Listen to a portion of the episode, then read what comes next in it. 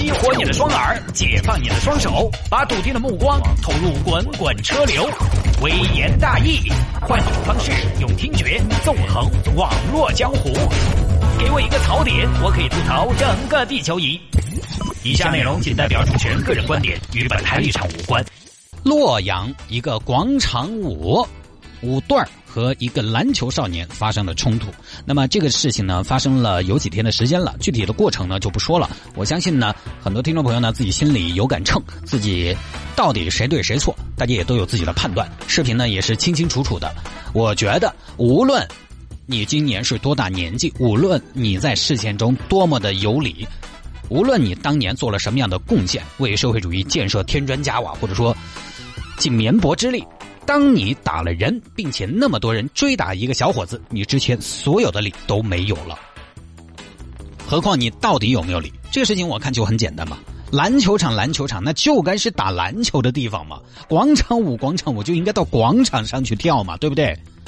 中华人民共和国。公共文化体育设施条例就说了的，公共体育设施一般不得用于非体育活动。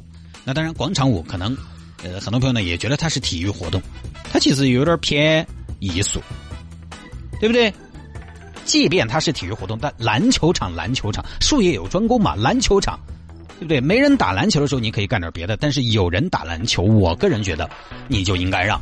我看有评论说这个事情呢，凸显了场地缺失的问题。那好。因为现在我们很善于以小见大，就通过这种社会上涌现出的一些小小的现象来反映一些大事情。每次遇到这样的事情呢，就会啊，这个事情凸显了场地缺失的问题。每一次广场舞出什么事情，比如说扰民啊，像这种事情啊，都会说有媒体出来说这个事情凸显了场地缺失的问题。那好，我问一下，场地有好缺，到底有好缺有没有调查过？不管他了，也不用调查，也不用统计，反正一出问题就是你们政府地方没给够。那多够才是够？要满足多大规模的广场舞队才叫够？大舞队没有那么大的场地，你能不能化整为零，把那些限制的小块空地用上？对不对？非要去几十个人、上百个人打对对吗？我每天晚上跑步啊，几公里至少有三十个地方有五十人以上规模的广场舞队，所以你要说场地，确实我先问多够才是够。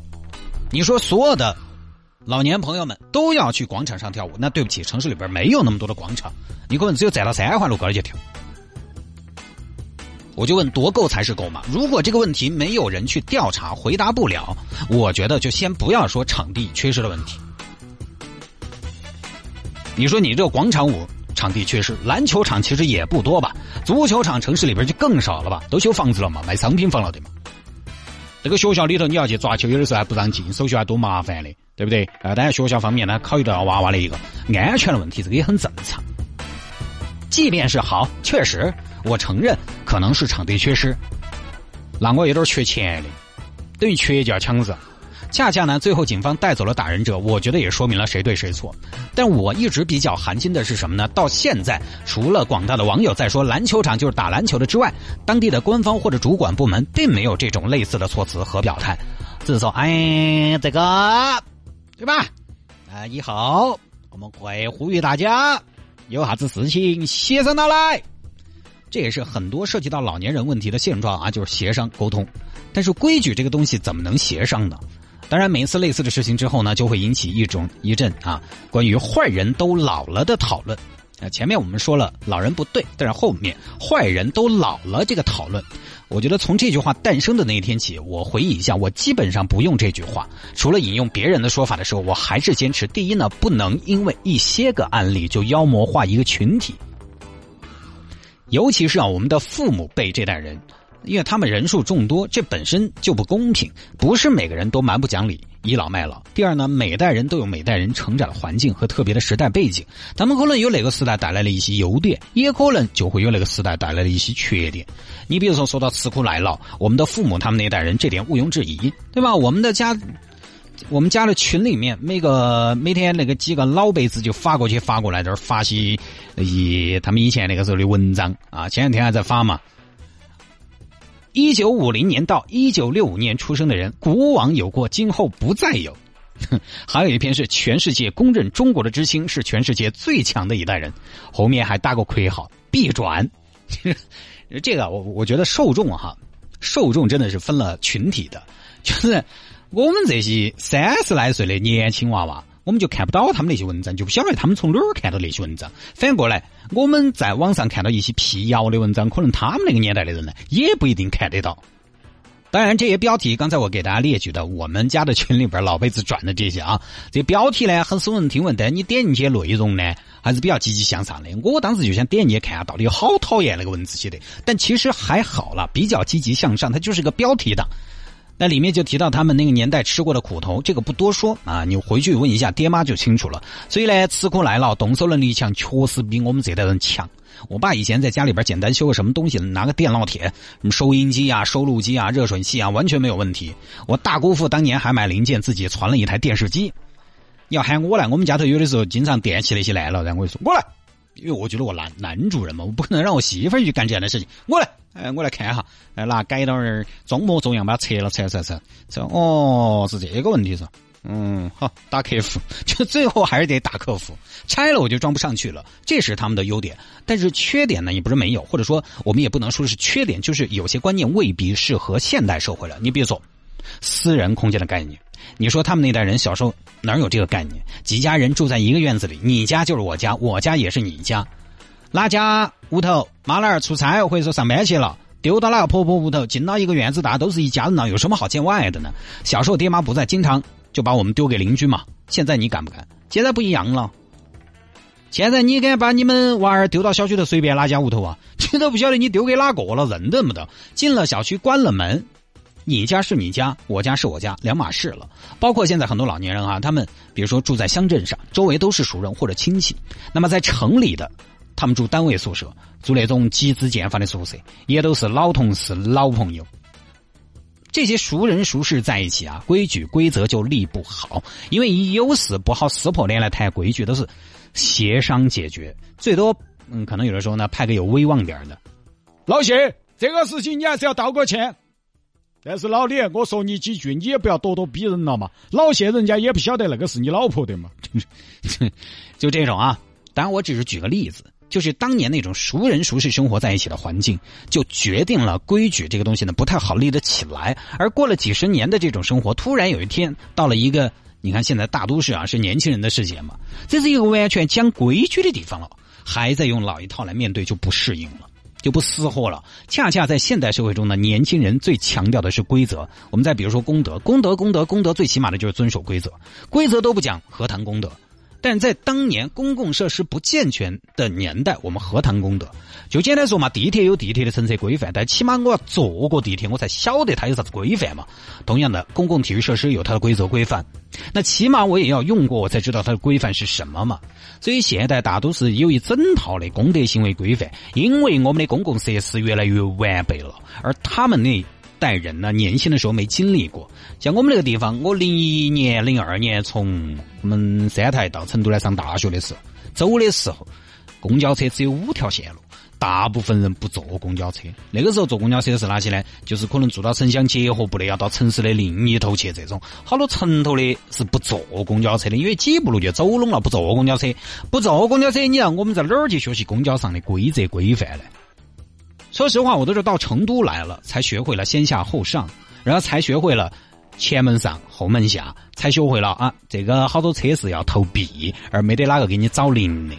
等到现在城市化进程快速的到来，老一辈他们又上了年纪了，学起来又慢了。这一方面呢，可能是能力记忆的问题，上了年纪大，晓得学东西没；另一方面，最主要的是他们心中已经有了一套属于自己的行为规范和处事哲学了。你想要推翻几十年的观念？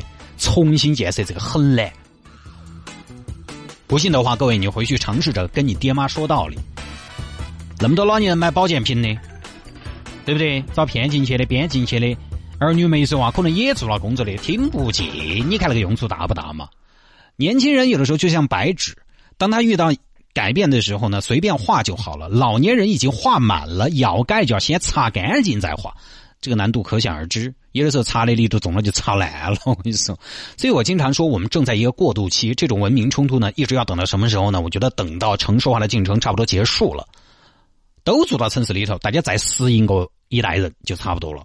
大家都需要去学习，学习我们如何在大城市里边生活，学习大城市生活的基本准则，学习如何保证自己的权益，并且不侵犯别人的合法权益。以前我们从小你看啊，呃，那个楼道头嘛，经常都贴的嘛，五讲四美之类的，讲文明、讲礼貌、讲卫生、讲秩序、讲道德。但是我们没有必须要实践的环境，比如说秩序。那个小地方哪儿讲啥子秩序嘛？大家反正就吆喝喝羊就完了，对不对？你早点因为他那个资源，这个人又不多，资源呢大家都轮得上，没有人抢，讲什么秩序嘛？只有陌生人在一起，才有相互监督、相互制约的可能。因为小城市你大家都认得到，认得到那个熟人熟事的就不好监督。只有陌生人在一起，才有相互监督的可能。而城市化进程就给大规模的陌生人在一起合作生活提供了条件。公德和规矩有时候。其实我们觉得是种限制，其实不是，也是一种保护。世界啊，没有绝对的自由，个人的绝对自由势必会跟其他人的权益产生冲突。所以呢，都要守规矩，同时呢，大家都要牺牲一下自己的权利，这样反过来你也才能得到规则的保护。因为如果无规则的大家随便的竞争，哼，你要相信这个世界总会有比你强的人。所以呢，一切都有因果。每一代人成为今天这样，都不是偶然，一定有时代的特点。还有哈，其实这个事情呢，也反映出一点，就是老年人的业余生活确实相对还是比较单一。那除了跳广场舞，好像是现在很多老年人呢，他业余生活也没得啥子可以做的了。国外人就有些老头老太太六十多七十了，开着车到处玩，看艺术展、听音乐会等等。他生活丰富，就不至于到一个地方打堆堆。这个呢，恰恰也是时代的特点，也是这代人的遗憾。就是当年物质生活嘛，决定了精神文化生活单一。你说那个广场舞有好有意思，我看也不见得。我觉得但凡有点其他爱好，都不会对跳广场舞特别的感兴趣。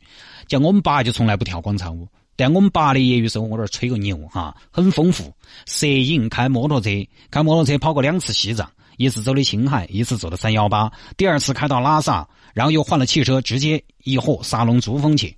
半夜三更几伙几个人开个拦截的，遇到河不敢过，因为不知道水深水浅，又没有桥，桥不知道在多远的地方。等了一个多小时，半夜三更了，看到有大车开过去，然后自己在那儿按按那个水，按到那个滚滚大概那个位置，自己的车不得进水，才跟着过去了。结果呢，还是进水了，车里边全是水。六十岁的人了还在折腾，他就从来不跳广场舞。也有那种天天到处耍、养养花、写写书法、学学吉他的老年人，但呢，毕竟也还是少数。相比之下，广场舞的门槛低、成本低，又不具有强制性。反正我想去嘛，我就去；不想去，我就不去，对不对？今天我不舒服，吃多了，我就不去。